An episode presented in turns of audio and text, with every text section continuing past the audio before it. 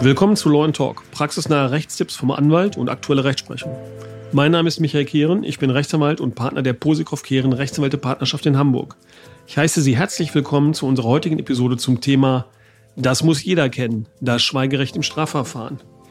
Neben mir sitzt mein Kollege Rechtsanwalt Igor Posikow. Er ist Fachanwalt für Verkehrsrecht und wird uns heute erzählen, und zwar in aller Deutlichkeit, weshalb jeder das Schweigerecht im Strafverfahren kennen muss und stets einen Anwalt im Strafverfahren beauftragen sollte. Hallo Igor. Hallo Michael. Igor, vielleicht erzählst du uns mal, äh, warum die Ausübung des Schweigerechts im Strafverfahren wichtig ist und warum es jeder kennen sollte und warum es durchaus sinnvoll ist, sich einen Anwalt zu nehmen, wenn man äh, sich dem Vorwurf einer Straftat ausgesetzt sieht erzähle ich gerne und hierfür würde ich erstmal einen interessanten Fall aus unserer Praxis einmal schildern, der sich vor kurzem hier so angemeldet hat. Ähm, da geht es auch wieder um die Unfallflucht. Da möchte ich gerne auf unsere, ähm, auf eine unserer letzten Folgen verweisen. Da haben wir über die Voraussetzungen gesprochen, die zu einer Verurteilung äh, wegen Unfallflucht führen können und welche Konsequenzen das hat und wie man sich zu verhalten hat. Also wer sich dafür interessiert oder für die rechtliche Seite interessiert, gerne da einmal reinhören. Ansonsten lege ich einfach mal los mit dem Fall.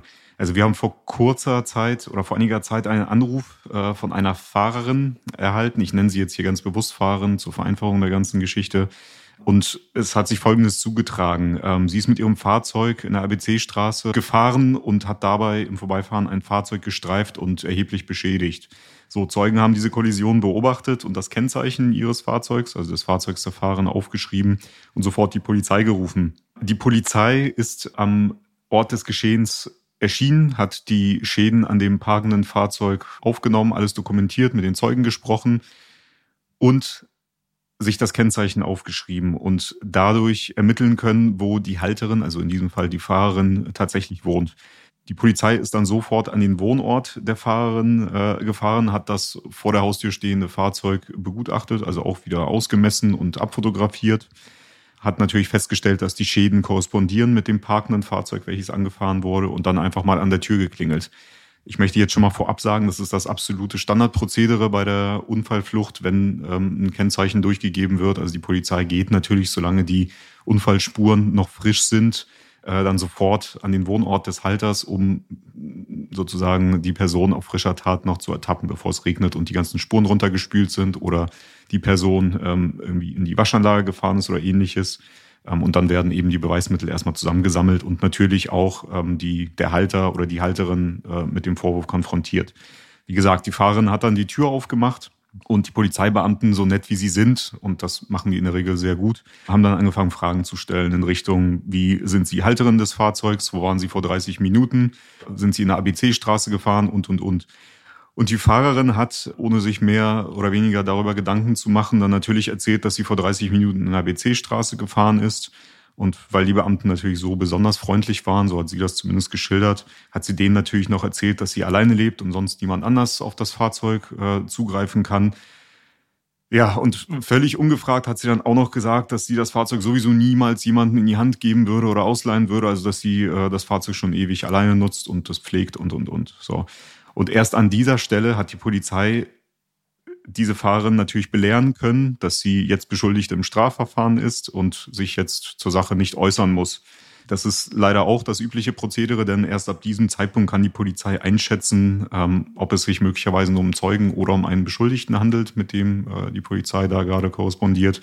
Also der Tatverdacht hat sich jetzt erst verdichtet, sodass diese Belehrung jetzt erst erfolgen musste, letztendlich. So, nach dieser Belehrung sagt dann die Fahrerin, sie möchte zu der Sache jetzt nichts mehr sagen und macht jetzt von ihrem Schweigerecht Gebrauch. So. Im weiteren Verlauf erhebt dann die Staatsanwaltschaft Anklage, weil die Beweismittel alle beisammen sind. Das Ermittlungsverfahren ist erfolgreich abgeschlossen worden. Äh, die Fahrerin wird dann vor Gericht zu einer Geldstrafe, und zwar zu einer hohen Geldstrafe und einer Fahrerlaubnisentziehung verurteilt äh, mit einer Sperrfrist von zwölf Monaten, bevor die Fahrerlaubnisbehörde überhaupt einen neuen Führerschein oder eine neue Fahrerlaubnis ausstellen darf. Die Fahrerin ruft dann in unserer Kanzlei nach Abschluss dieser ersten Instanz an und sagt, sie braucht dringend Verteidigung im Berufungsverfahren. So. Naja, da würde ich jetzt aber sagen, äh, was ist da zu tun? Das äh, ist ja äh, schon ziemlich in der Sackgasse. Ja, an deiner Reaktion stelle ich fest, dass du ein Störgefühl hast, ja. Äh, ja Geschichte. Sag mal, ich glaube, die Rechtssuchende ist in dem Fall sehr spät dran, ja, dich zu beauftragen. Ja, das ist richtig. Und okay. äh, hat eigentlich doch alles falsch gemacht, was falsch zu machen ist. Ja, das kann ich erstmal so bestätigen, aber fangen wir mal erstmal von vorne an. Was machen wir in so einem Fall? Als erstes holen wir uns normalerweise die Ermittlungsakte oder die Gerichtsakte, weil wir immer einen Überblick über das äh, Geschehen und über die, den Ermittlungsstand, ähm, über die Beweismittel und, und, und uns machen müssen. Danach prüfen wir natürlich, was schiefgelaufen ist in dem Fall. Hier kann ich das schon mal vorwegnehmen. Alles ist schiefgelaufen, deswegen hast du wahrscheinlich auch gelacht, als ich mit der Geschichte fertig war. Hier möchte ich schon mal von vornherein erstmal die ersten Tipps geben. Also, man beauftragt einen Rechtsanwalt, wenn man das dann vorhat, so früh wie möglich. Ja, man wartet nicht, bis man verurteilt wurde und dann und hofft darauf, dass in der zweiten Instanz dann ja alles noch gerettet werden kann. Das ist schon mal äh, die, die erste Problematik, die wir hier immer wieder haben. Also der Durchschnittsbürger, der rechtsunkundig ist, und ich rede von den Bürgern, die jetzt äh, sich äh, bei Google jetzt was angelesen haben und meinen, sie können sich selbst im Strafverfahren verteidigen.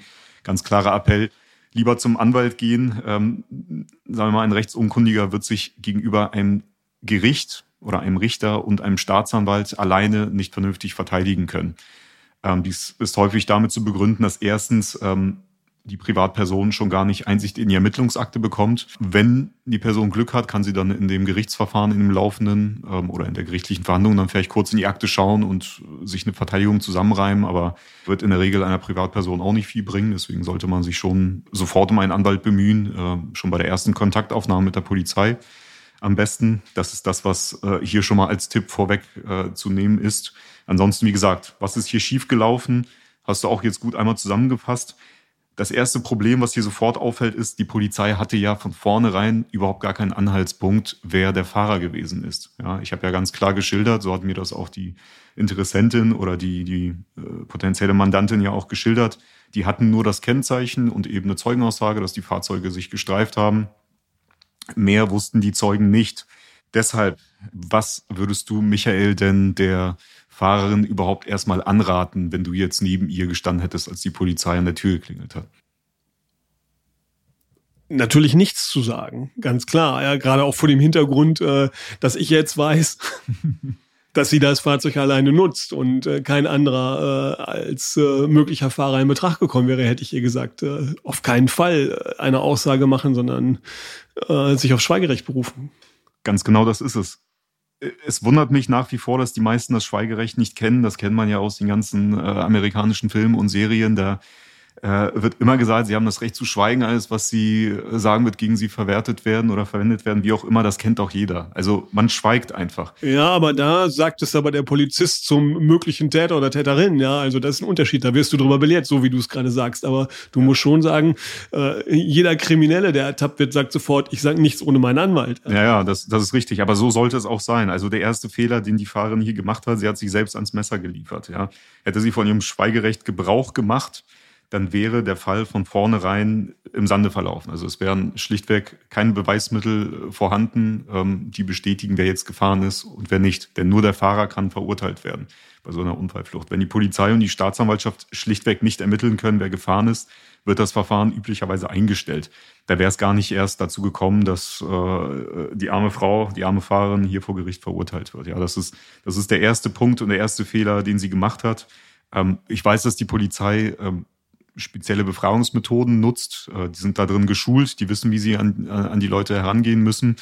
Ähm, da sollte man sich nicht beeindrucken lassen, sollte da ein bisschen Druck ausgeübt werden von der Polizei. Genauso wenig, äh, wenn die Polizei freundlich ist, denn das höre ich auch komischerweise sehr häufig. Da wird immer gesagt, die waren aber so nett, warum soll ich denen nicht einfach sagen, was passiert ist? Und dann haben wir hier das Ergebnis. Also von daher, ähm, Polizei freundlich oder nicht, zur Sicherheit lieber vom Schweigerecht Gebrauch machen und als erstes zum Anwalt laufen. Ja, also erster Fehler, ähm, nicht vom Schweigerecht Gebrauch gemacht. Ähm, zweiter Fehler, hast du wahrscheinlich auch schon bemerkt oder sogar schon angemerkt, ähm, wie wäre es direkt zum Anwalt gehen, nicht sich einfach selbst vertreten? Immer eine gute Idee, klar. Ja. Äh, allein um eben zu schauen, was jetzt konkret der Vorwurf ist und welche, welche Möglichkeiten bestehen und äh, wie überhaupt die Ausgangslage ist für eine Verteidigung. Ganz, ganz genau. Das Problem höre ich leider auch häufiger. Also die Leute, die hier anrufen und sagen, ja, ich brauche eigentlich einen Anwalt im Strafverfahren, aber kann ich mich nicht auch selbst verteidigen, denn äh, ich habe ja nichts falsch gemacht oder nichts bemerkt oder wie auch immer. Das, das sagen die, die Personen so häufig. Und der zweite Fehler, den die Fahrerin gemacht hat, ist eben, dass sie nicht direkt zum Anwalt gegangen ist. Dieser hätte sie natürlich über sämtliche Wahrscheinlichkeiten aufgeklärt, mit ihr die Verteidigungsstrategie besprochen und ihr mitgeteilt, dass anhand der Beweislage zu dem Zeitpunkt, wie, äh, wie sie diese geschildert hat, einmal grob geschätzt, ähm, wahrscheinlich eine Verurteilung stattfinden wird.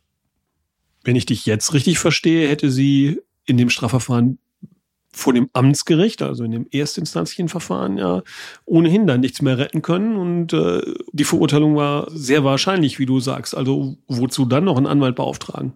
Oder wie geht's jetzt weiter in der Berufungsinstanz? Gibt es da eine Erfolgsaussicht? Äh, jetzt kann ich dir nicht ganz folgen. Das ist jetzt der Knackpunkt, weshalb ein Anwalt in der ersten Instanz dringend notwendig gewesen wäre. Denn sie hat wahrscheinlich nicht die rechtlichen Kenntnisse gehabt, ähm, die Verwertung dieser Aussage, die sie gegenüber der Polizei erstmal gemacht hat, abzuwehren oder die, der Verwertung zu widersprechen.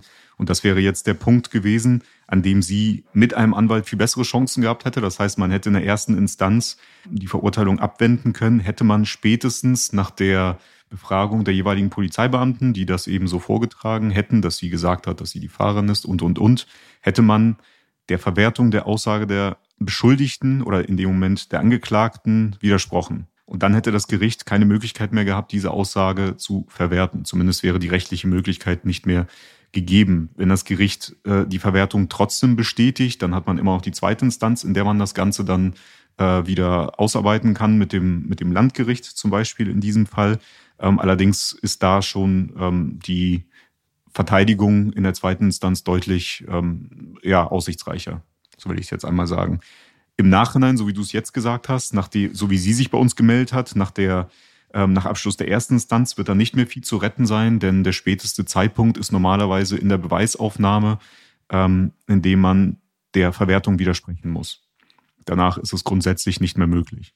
Auf diesen Fall bezogen muss daher gesagt werden, dass ohne den ersten Fehler, den sie begangen hat, die Verteidigung in der Strafsache oder schon im Ermittlungsverfahren sehr aussichtsreich gewesen wäre, hätte sie äh, nicht so redselig reagiert auf die Befragung der Polizei, hätte sie auch den zweiten Fehler nicht gemacht, sprich sich selbst in dem Strafverfahren vertreten, wäre auch in der ersten Instanz schon die Verteidigung ähm, aussichtsreich gewesen, so dass es gar nicht erst zu einer Verurteilung gekommen wäre. Da ist im vorliegenden Fall natürlich ärgerlich für die Rechtssuchende, weil äh, jetzt äh, es schwierig sein wird, für sie noch ein besseres Ergebnis zu erreichen. Und äh, unabhängig von der Geldstrafe die Entziehung der Fahrerlaubnis mit der langen Sperrfrist sehr ärgerlich sein wird. Ähm, vielleicht kannst du das nochmal zum Anlass nehmen, dringend darauf hinzuweisen und zu erklären, warum man auf Schweigerecht nicht verzichten sollte. Ja, ganz genau. Ähm, mein Appell ist einfach nur immer vom Schweigerecht Gebrauch machen. Und zwar aus dem Grund, weil man anderenfalls möglicherweise der Polizei Beweismittel an die Hand gibt, die sie vorher nicht hatte und die Ermittlungen damit unterstützt. Niemand muss sich selbst belasten nach deutschem Recht. Deswegen, wie gesagt, immer vom Schweigerecht Gebrauch machen. Und mein zweiter Appell ist, sobald man in ein Ermittlungsverfahren verwickelt ist, sofort einen Anwalt des Vertrauens anrufen, je nachdem, welcher Bereich das ist, ein Strafverteidiger oder ein Verkehrsrechtler, wenn es um äh, Delikte im Straßenverkehr geht. Immer sofort einen Anwalt anrufen, nicht versuchen, sich selbst äh, zu helfen auf irgendeine Art und Weise, sei es durch, durch Äußerung oder durch eine schriftliche Einlassung oder äh, auf irgendeine andere Art und Weise, zum Beispiel durch zur Verfügung stellen des Fahrzeugs, wenn die Polizei das nicht gefunden hat. Ja, wie gesagt, was anderes kann ich dazu leider nicht sagen und das war's mit der Folge, würde ich sagen. Alles klar, vielen Dank. Wenn Sie ein Problem im Bereich des Straßenverkehrsrechts oder des Strafrechts haben, können Sie uns natürlich gerne kontaktieren und wir werden versuchen, Ihnen zu helfen bedanke mich für heute für Ihr Zuhören. Abonnieren Sie gerne unseren Podcast in Ihrer Podcast-App. Bewerten Sie den Podcast auf iTunes und Spotify, darüber würden wir uns sehr freuen. Welche Themen interessieren Sie noch? Schreiben Sie uns dazu eine E-Mail an kontakt.lawandtalk.de. Vielen Dank. Wir hören uns in der nächsten Folge. Bis später. Bis später.